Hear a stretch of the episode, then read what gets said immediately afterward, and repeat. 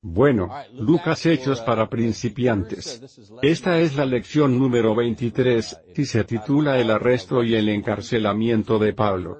La primera parte de esta serie de lecciones, Hechos capítulo 21, verso 15 a las 23 y 11. En nuestra última lección, nos quedamos donde Pablo, después de completar su tercer viaje misionero, estaba regresando a Jerusalén. Había sido advertido por varias personas que una dificultad en forma de arresto lo esperaba ahí. Pero, a pesar de estas advertencias, el apóstol no fue disuadido de regresar. Quería regresar a Jerusalén. Esto nos trae a la sección en el libro Hechos que trata de su arresto y encarcelamiento en Jerusalén. Retomaremos eso en Hechos capítulo 21. Vayamos ahí, empezando en el verso 15. Lucas escribe, Después de estos días, nos preparamos y empezamos nuestro camino a Jerusalén. Algunos discípulos de Cesarea también vinieron con nosotros y nos llevaron con Nazón del Chibre, un discípulo de toda la vida con quien nos quedaríamos. Después de llegar a Jerusalén, los hermanos nos recibieron alegremente. El día siguiente, Pablo vino con nosotros donde Jaime, y todos los ancianos estaban presentes. Después de que los saludó, empezó a relatar una por una las cosas que Dios había hecho entre los gentiles a lo largo de su ministerio. Cuando lo escucharon, empezaron a glorificar a Dios. Note, una vez más, los pequeños detalles que Lucas incluye sobre el corto viaje de Caesarea, donde dice que se quedaron con Felipe, una de los siete diáconos originales y sus cuatro hijas. Luego nombra a las personas y el lugar donde pasaron la noche. Solo un pequeño detalle, ¿saben? Nazón Chibre, de nuevo, estas no eran doctrinas importantes o conocimientos teológicos, sino simplemente un conjunto de detalles fácticos que le dan al relato de Lucas una credibilidad histórica, social y cultural adecuada para su lector de entonces, y para nosotros ahora, nos adentramos en los pequeños detalles de la vida de Pablo. Sucedieron cosas espectaculares. Lo sabemos, lo hemos leído. Cosas como milagros y hablar en lenguas, sanaciones, pero están rodeadas de pequeños detalles de la vida diaria, cómo viajaban, dónde se quedaban. Así que la escritura de Lucas suena y se siente como debió haber sido, una narrativa ordenada que describe el ministerio dinámico tanto de Pedro como Pablo en el establecimiento de la iglesia primitiva. Otro punto interesante aquí es el patrón que se establece para el trabajo y la cooperación entre el misionero y las iglesias que lo enviaron, y las iglesias que él instaló durante sus viajes misioneros. Así que vemos que es la iglesia la que envía. Noten que en Hechos capítulo 13, fue la iglesia la que envió a Pablo y Bernabé al campo de la misión. Leímos sobre eso cuando cubrimos Hechos capítulo 13, versos 1, 2 y 3. Aunque Pablo recibió este llamado directamente de Dios, no reaccionó ante él hasta que la iglesia lo bendijo y lo envió a su camino. Luego, está el trabajo del misionero, ya sea como una persona o un equipo de misioneros. La meta de esos enviados no es hacer trabajo benevolente, o enseñar lenguajes o proporcionar atención médica. El papel de los misioneros es instalar iglesias. Estas otras actividades, las otras actividades benevolentes, son excelentes, maravillosas, sirven al pueblo y pueden ser parte de una estrategia mayor, pero no son la meta en sí mismas. Si han salido al campo de la misión, y lo único que han establecido es una clínica médica, genial para la gente, están cuidando sus cuerpos, pero no están proporcionando nada para sus almas. El trabajo del misionero, en última instancia, es instalar una iglesia, predicar el Evangelio. Luego, está la iglesia que envía, que también supervisa. Noten que Pablo regresaría. A informar sobre su trabajo a la iglesia de Antioquía que lo envió, y esta vez, a la iglesia de Jerusalén, incluso visita la iglesia de Jerusalén para darle un informe porque los líderes ahí le dieron su bendición a su trabajo entre los gentiles. Así que quería volver para hacerle saber el resultado del trabajo que había hecho. Las iglesias que Pablo instaló estaban equipadas con sus propios líderes a medida que crecían en madurez. Leímos al respecto en Tito capítulo 1, verso 5, pero el mismo Pablo siguió informando sobre su trabajo a las iglesias que lo enviaron originalmente y bendijeron su misión. Este es el patrón que seguimos con los misioneros, tanto financiera como socialmente, si desean. Lo que quiero decir es que esto es lo que hacemos hoy. Esto es lo que hacían entonces, y los que hacemos hoy. Tenemos un misionero que apoyamos en África, en Kenia, Jeffrey Karima. También proporcionamos un apoyo parcial allí en Almira en Haití, pero otra congregación supervisa su trabajo, la iglesia de la calle británica. Pero nosotros somos la iglesia que envió a Jeffrey, que lo envió a hacer el trabajo en su provincia natal de Meru, y lo apoyamos económicamente en su trabajo. Él nos informa regularmente sobre el progreso de su trabajo y la escuela, tiene una escuela ahí también en la que sirve, una escuela de entrenamiento para predicadores. Así que aquí en Choctaw seguimos exactamente el mismo modelo que vemos en el Nuevo Testamento. Lucas describe la escena en la que Pablo está detallando cuidadosamente el trabajo que ha hecho entre los gentiles. Este informe trae a colación un asunto que ha surgido entre aquellos cristianos convertidos del judaísmo. Así que vamos a Hechos capítulo 21.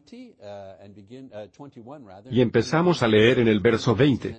Dice, y le dijeron, ¿Ves, hermano, cuántos miles hay entre los judíos de aquellos que creyeron, y que tienen fervor por la ley? A ellos les dijeron sobre ti, que le estás enseñando a todos los judíos, que están entre los gentiles, que renuncien a Moisés, les estás diciendo que no circunciden a sus hijos, ni que caminen de acuerdo con sus costumbres. Así aparece un problema. Muchos de los primeros judíos convertidos al cristianismo, siguieron manteniendo sus costumbres judías y prácticas religiosas. Mantuvieron las restricciones en la dieta como era su costumbre siguiendo la fe judía. Practicaban la circuncisión. Iban al templo, celebraban los banquetes. Estas prácticas se permitían y toleraban en la iglesia primitiva, pues la religión y cultura judía se entremezclaban mucho. La única restricción por orden de los apóstoles sobre la que leemos en Hechos capítulo 15 fue que estas cosas no podían ser impuestas en otros creyentes judíos o gentiles como condiciones para la salvación, como los judaizantes intentaron hacer. Después de la destrucción del templo en 70 DC, el cristianismo empezó a ser visto como una religión separada del judaísmo, y este tipo de práctica dual, que los cristianos judíos habían empezado, comenzó a desaparecer en ese tiempo. No obstante, como indica este pasaje, esta práctica estaba muy viva durante el tiempo del ministerio de Pablo, estas personas judías convertidas al cristianismo que continuaban siguiendo la tradición de la religión judía. El problema parecía ser que había algunas personas que esparcían acusaciones maliciosas entre estos cristianos judíos de doble práctica. De que Pablo enseñaba a las iglesias que los cristianos judíos debían abandonar estas tradiciones y costumbres y prácticas. Lo interesante es que estaba siendo acusado de enseñar lo que los judaizantes enseñaban, pero al revés. Déjenme explicar. Los judaizantes enseñaban que se debían mantener las costumbres judías, especialmente la circuncisión, para convertirse en cristiano. La acusación en contra de Pablo era que enseñaba que se debían abandonar las costumbres judías, incluyendo la circuncisión para convertirse en cristiano. La verdad era que para convertirse en cristianos, se necesitaba creer que Jesús era el Hijo de Dios, y expresar esa fe en el arrepentimiento y el bautismo, Hechos capítulo 2, verso 38. Ya sea que mantuvieras costumbres judías después de entonces era irrelevante, porque al convertirte en cristiano, eras aceptable para Dios debido a tu fe en Jesucristo, no a cuáles costumbres religiosas siguieras o abandonaras. Pablo se adentra en esta situación, la explica en detalle. Pero en el libro de Romanos capítulo 14. Pero en este momento en particular, estas acusaciones causaban problemas en las iglesias, que estaban conformadas sobre todo por cristianos judíos, iglesias dentro y fuera de Jerusalén. Así que los líderes de la iglesia en Jerusalén, propusieron las siguientes soluciones. Así que retomamos nuestro pasaje del capítulo 21. Dice, ¿qué se puede hacer entonces? Ellos ciertamente escucharán que viniste. Por tanto, haz esto que te decimos. Tenemos cuatro hombres bajo una promesa, llévalos y purifíquense con ellos, y paga sus gastos, para que puedan rapar sus cabezas, y todos sabrán que no son ciertas las cosas que les han dicho sobre ti, sino que tú también caminas ordenadamente, manteniendo la ley. Pero en lo que respecta a los gentiles que creyeron, escribimos, después de haber decidido que deben abstenerse de la carne sacrificada a los ídolos y de la sangre, y de lo que es estrangulado y de la fornicación. Luego, Pablo llevó a los hombres al siguiente día, se purificó con ellos, fue al templo a dar el aviso de haber completado los días de purificación hasta que el sacrificio fue ofrecido por cada uno de ellos. Su sugerencia para resolver este problema fue que Pablo se juntara con cuatro cristianos judíos de la iglesia de Jerusalén que habían, de acuerdo con la ley y costumbre judías, habían hecho una promesa que estaban a punto de cumplir. Un poco de trasfondo sobre esto. Estas promesas se hacían muchas veces como forma de dar gracias a Dios por oraciones respondidas, dar gracias a Dios por bendiciones que habían recibido. O quizás se hacía una promesa y se pedía a Dios cierta bendición. Estas promesas eran voluntarias, pero la ley regulaba cómo se realizaban. No tenemos tiempo para leer esto, pero si les interesa en Números capítulo 6, los versos 1 al 21 hablan sobre esto. Durante el tiempo de la promesa, usualmente tres meses, una persona no podía beber alcohol, una persona dejaba crecer su cabello, su barba, y se mantenía lejos de los muertos, no participaba en funerales y cosas así.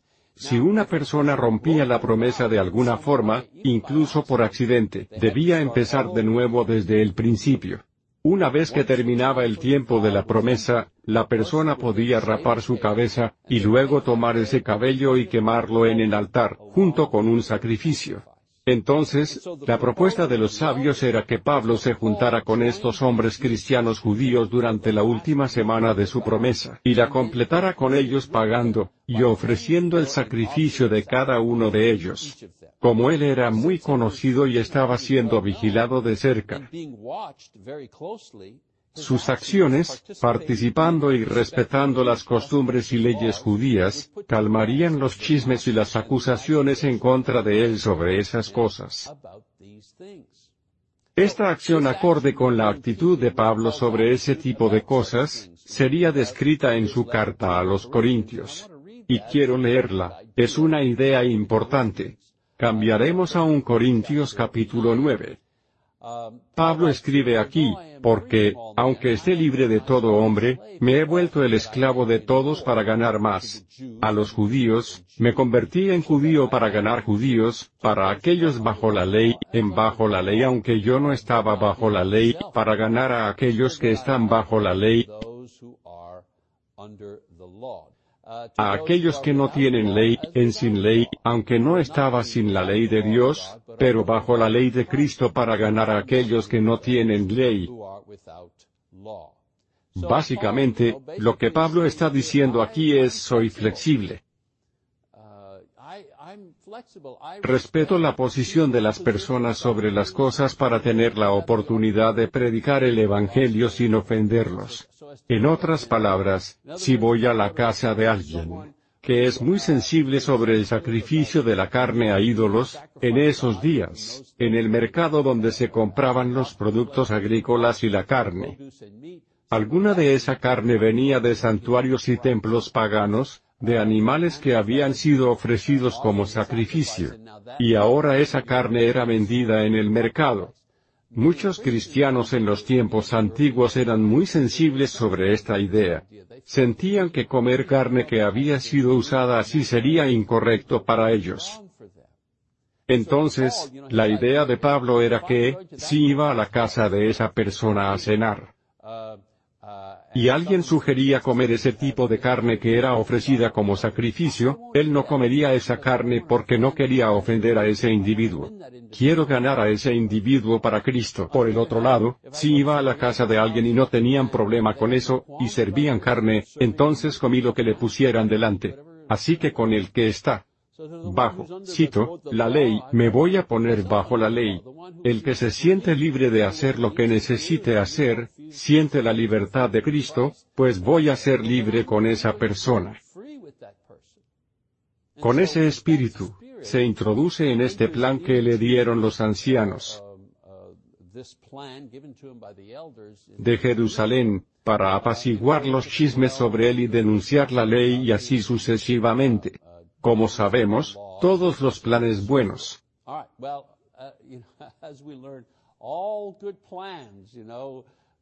tropiezan con problemas en algún momento. Así que leamos lo que ocurre y regresemos a Hechos capítulo 21. Dice, cuando los siete días casi terminaban, los judíos de Asia, al verlo en el templo empezaron a provocar a la multitud e impusieron sus manos sobre él gritando, hombres de Israel, acudan a nuestra ayuda. Este es el hombre que predica a los hombres de todos los lados en contra de nuestra gente y la ley y este lugar. Y, además, incluso ha traído griegos al templo y ha profanado este lugar sagrado porque ellos habían visto antes a Trófimo el Efesio en la ciudad con él, y supusieron que Pablo lo llevó al templo. Toda la ciudad fue provocada y la gente se apresuró a reunirse y agarraron a Pablo, lo arrastraron fuera del templo, e inmediatamente las puertas se cerraron. Así que, a pesar de sus mejores esfuerzos, Pablo fue agarrado por la multitud en el área del templo, falsamente acusado de hacer exactamente lo contrario de lo que estaba haciendo en el templo. Ahora, Deben entender que los gentiles que se convertían al judaísmo podían entrar al área del patio del templo, y solo podían permanecer en el patio de los gentiles, pero no podían avanzar al área del templo, porque estaba reservado para los hombres judíos, y otra área reservada para las mujeres judías. De hecho, había letreros expuestos que advertían a los gentiles que cruzar el umbral al área de los judíos era condenable con la muerte. Como judío, Pablo iba naturalmente a la sección para judíos del templo, junto con los cuatro cristianos judíos a ofrecer sacrificio, y completar las promesas de acuerdo con el plan que le ofrecieron los sabios de la iglesia. Lucas escribe que los judíos de Asia, bueno, ¿quiénes son los judíos de Asia?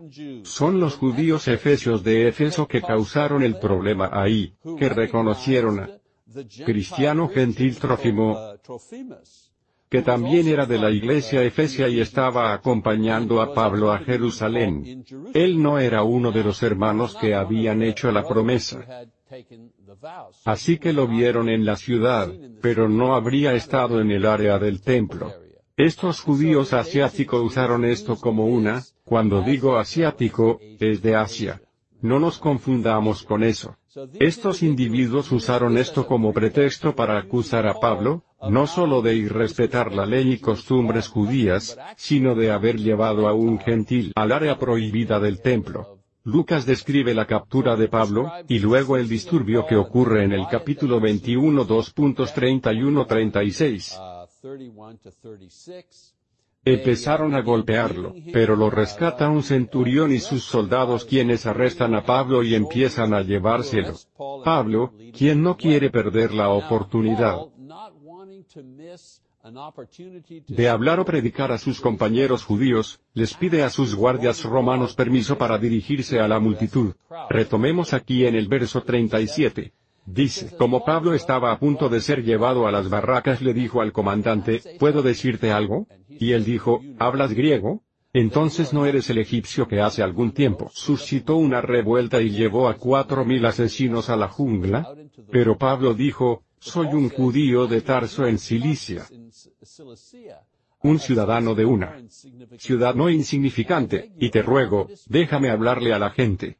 Cuando le había dado su permiso, Pablo, de pie sobre las escaleras, gesticuló a las personas con su mano. Y cuando hubo un gran silencio, les habló en el dialecto hebreo, diciendo, lo siguiente, cuando el centurión se da cuenta de que Pablo no es un judío problemático, sino un ciudadano romano, y el significado de eso es que no podía arrestar o castigar a un ciudadano romano sin el debido proceso de la ley romana. Permite que Pablo se dirija al público. El discurso de Pablo es un recuento de su vida pasada como un fariseo educado empeñado en destruir la fe cristiana. Y aquellos que la siguieran, le recuerda a la multitud que eso es quien Él es. Continúa describiendo su encuentro con el Señor en el camino a Damasco, su conversión y bautismo, y luego la visión que tuvo en el templo, en la que Dios renovó la misión original para la que fue llamado, que es llevar el Evangelio a los gentiles.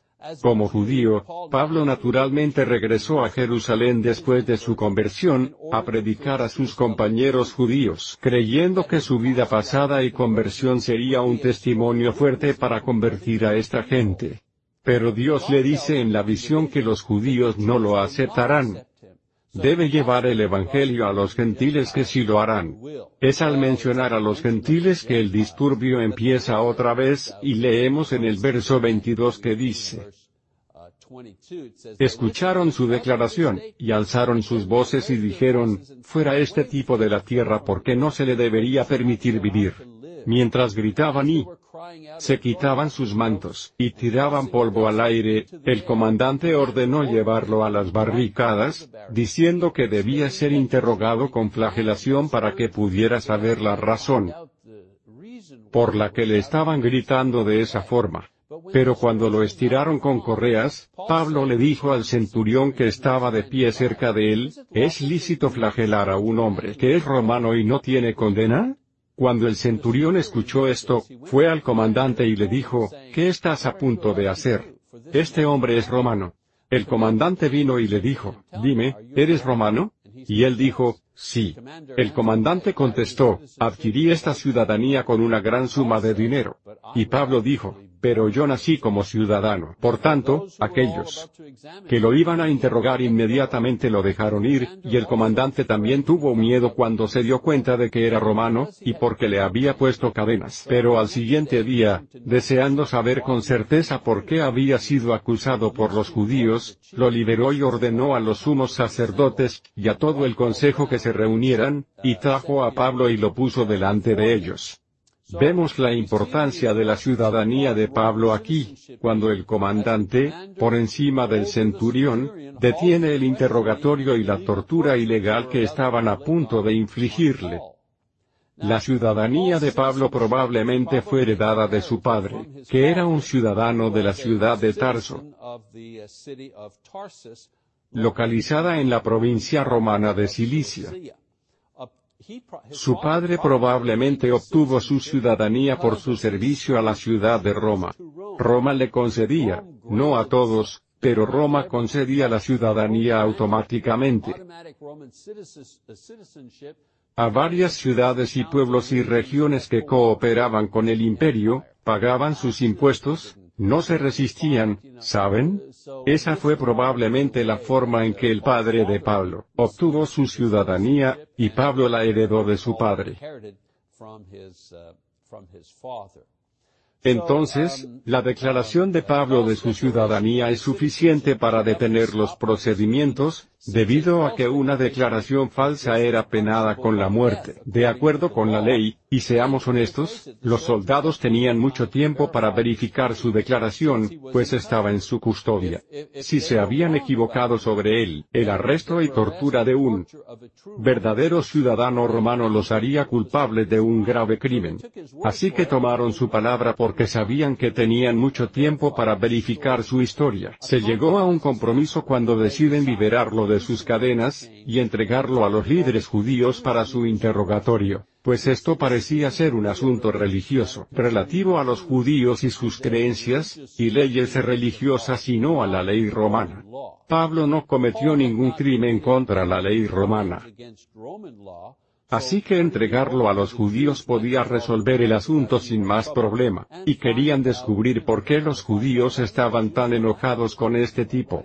¿Por qué querían matarlo? Así que ahora la escena cambia. Pablo está ante un consejo judío en Hechos capítulo 23, leemos, Pablo, viendo atentamente al consejo, dijo, Brethren, he vivido mi vida con una conciencia perfectamente buena ante Dios hasta este día. El sumo sacerdote Ananias ordenó a aquellos de pie a su lado que lo golpearan en la boca. Luego, Pablo le dijo, Dios te golpeará, pared encalada. Te sientas para juzgarme de acuerdo con la ley, y en violación de la ley ordenas que me golpeen. Pero los testigos dijeron, injurian al sumo sacerdote de Dios, y Pablo dijo, no estaba consciente, brethren, de que era un sumo sacerdote, porque está escrito, no hablarás maldades sobre un gobernador de tu gente. Noten que Pablo no es tratado tan bien por el consejo. Es golpeado en la cara, como por los romanos. Y fue golpeado en violación de la ley judía. Su respuesta señala la hipocresía de quien se supone que debe mantener la ley, y que en realidad usa su posición para violar la ley con impunidad. ¿Suena familiar? Nada nuevo, la gente en el poder a menudo abusa de su poder. El cargo de Pablo es que Dios juzgará su acción. Cuando se señala que la orden la dio el sumo sacerdote, Pablo se disculpa por hablar en contra de la función, no contra el hombre, pero en contra de la función. Respeta la función porque es una función designada por la divinidad. También porque la ley dijo que si una ofensa es cometida por alguien en función, había que soportarla por respeto a la función, y confiar en que Dios hará justicia de forma adecuada y en el momento adecuado. Éxodo capítulo 22, verso 28. Lucas solo registra el principio de esta indagación. Este no era un juicio oficial. Solo era una indagación llamada y organizado por el comandante romano para encontrar un posible cargo que podía ser presentado contra Pablo, y que fuera legal en una corte romana. Lucas solo registra el principio de esta indagación, la bofetada y la respuesta, y el final. No proporciona detalles sobre las preguntas y respuestas, y los comentarios, el discurso que iba y venía, ninguna información adicional. Continuemos leyendo el verso 6. Esto es lo que ocurre al final de la indagación. ¿Cómo terminó la indagación? Dice, pero percibiendo que un grupo era los saduceos y el otro, los fariseos, Pablo empezó a gritar al consejo, Brethren, soy un fariseo. Hijo de un fariseo. Estoy en juicio por la esperanza y resurrección de los muertos. Cuando dijo esto, hubo un desacuerdo entre los fariseos y los saduceos, y la asamblea de dividió. Porque los saduceos dicen que no hay resurrección ni un ángel ni un espíritu, pero los fariseos los reconocen a todos. Y ocurrió un gran alboroto, y algunos de los escribas del partido fariseo se pusieron de pie y empezaron a discutir acaloradamente, no encontramos nada malo con este hombre, Supongan que un espíritu o ángel le ha hablado, y cómo se estaba desarrollando. Un gran desacuerdo, el comandante tenía miedo de que despedazaran a Pablo, y ordenó a las tropas bajar, y llevarlo lejos de ellos a la fuerza, a las barracas. Lucas revela cómo terminó esta reunión, describe cómo empezó, entre Pablo y el sumo sacerdote, y describe cómo termina. En lecciones previas señalé las diferencias teológicas más grandes entre los saduceos, el partido de los sacerdotes, que solo aceptaban a los pentateucos. En otras palabras, solo aceptaban los primeros cinco libros de la Biblia como autoritativos. Por tanto, rechazaban a los profetas y los seres espirituales, los milagros, la vida después de la muerte, todas estas cosas las rechazaban mientras que los fariseos aceptaban y creían en todas estas cosas. Lucas describe cómo Pablo, como antiguo fariseo, explota astutamente estas diferencias para perturbar la reunión y desarmar a su enemigo judío. Recuerden que está ahí, y esas personas están tratando de presentar una acusación en contra de él que lleve a su muerte. Así que Pablo está usando toda su considerable fuerza intelectual para buscar una salida. ¿O podríamos decir que el Señor se la provee? Sería fácil aceptar que el Señor proporciona esta idea, estas palabras, la estrategia. El choque entre ambos grupos que surge amenaza una vez más dañar a Pablo. Así que los soldados, de nuevo, lo rescatan y detienen por su propia seguridad, dándole tiempo para considerar su próximo paso. Entonces, leemos en el verso 11, pero en la noche que le siguió inmediatamente, el Señor estuvo a su lado y dijo, ten valentía, porque así como has presenciado solemnemente mi causa en Jerusalén, debes ser testigo también en Roma.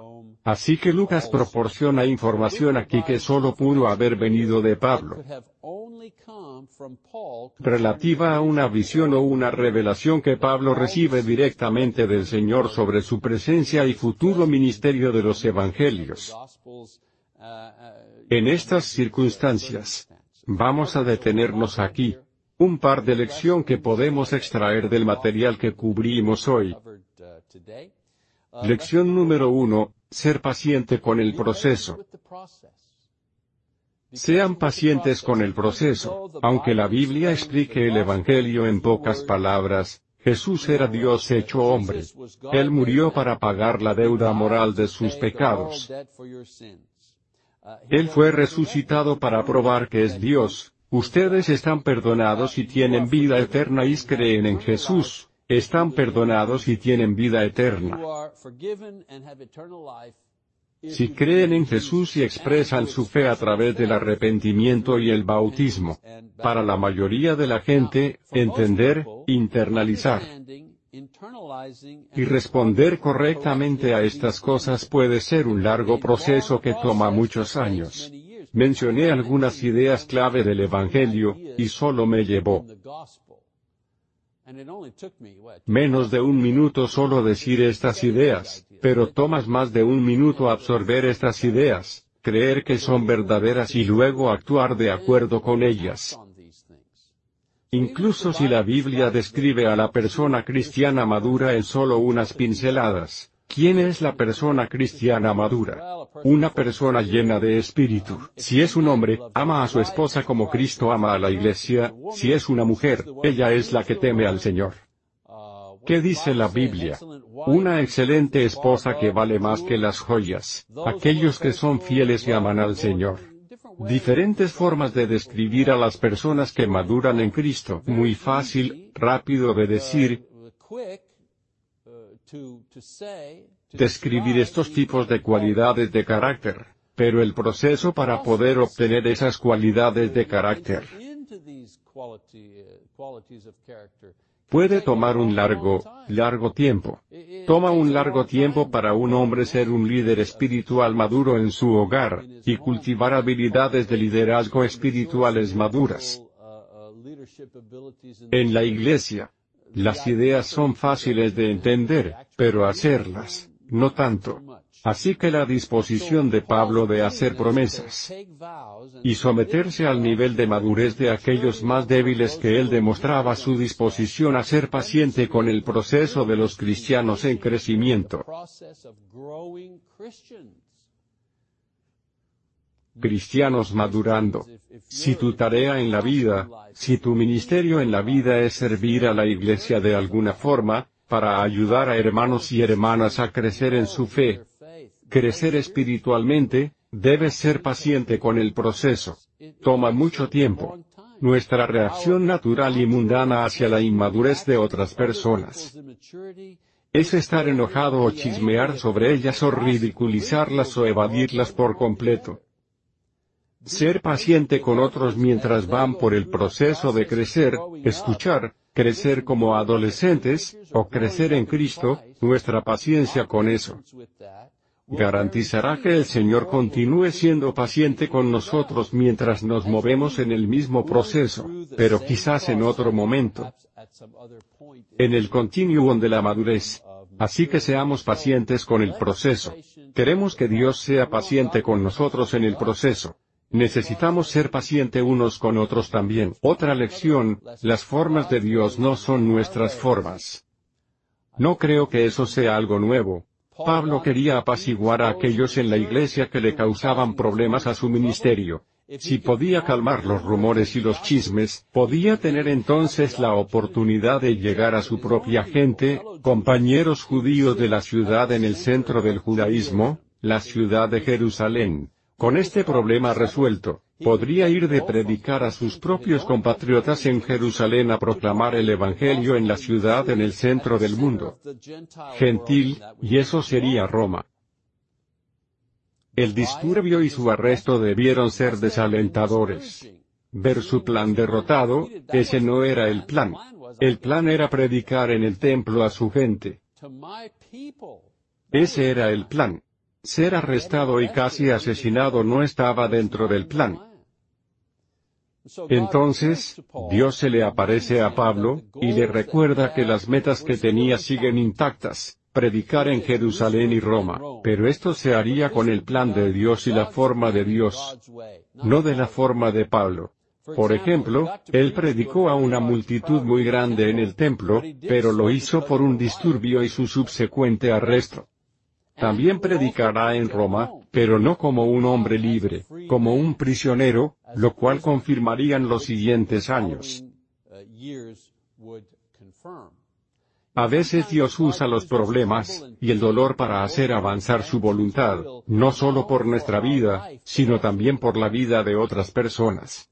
No se enoje ni desaliente cuando pasan cosas malas. Es mejor quedarse quieto, ser fiel, y escuchar, para discernir lo que Dios está logrando a través de su sufrimiento o su inconveniencia, o su espera. A veces debemos esperar por las cosas. Y creemos que esperar es una pérdida de tiempo, pero no, si esperamos con paciencia, dependiendo del Señor. Si estamos esperando pacientemente, ofreciendo nuestras oraciones y confianza al Señor, ese tipo de espera no es una pérdida construye una paciencia y un carácter espiritual tremendo en nuestras almas. Así que no se enojen, como digo, y no se desalienten cuando sucedan cosas malas. Mejor aún, sean fieles, escuchen, para que puedan discernir lo que Dios está logrando a través de su sufrimiento e inconveniencia. Creo que lo mencioné antes, pero vale la pena repetirlo. A veces mantener su fe en la tormenta de la vida. Es el objetivo que Dios tiene en mente. Se preguntan, Dios, ¿por qué pasé por todo esto? ¿Y cuál es el resultado de esto? Y la respuesta podría ser, solo quería ver cómo reaccionarías a una tormenta. O una prueba. No hay otro juego final. El único juego final era ponerte a prueba. Quería ver si serías fiel a través de todo esto. ¿Me abandonarías? ¿Me maldecirías? ¿Dejarías de creer en mí? Si te ponga en una tormenta de vida, si te pongo a prueba, a veces eso es lo único. ¿Qué significa? ¿Seremos fieles?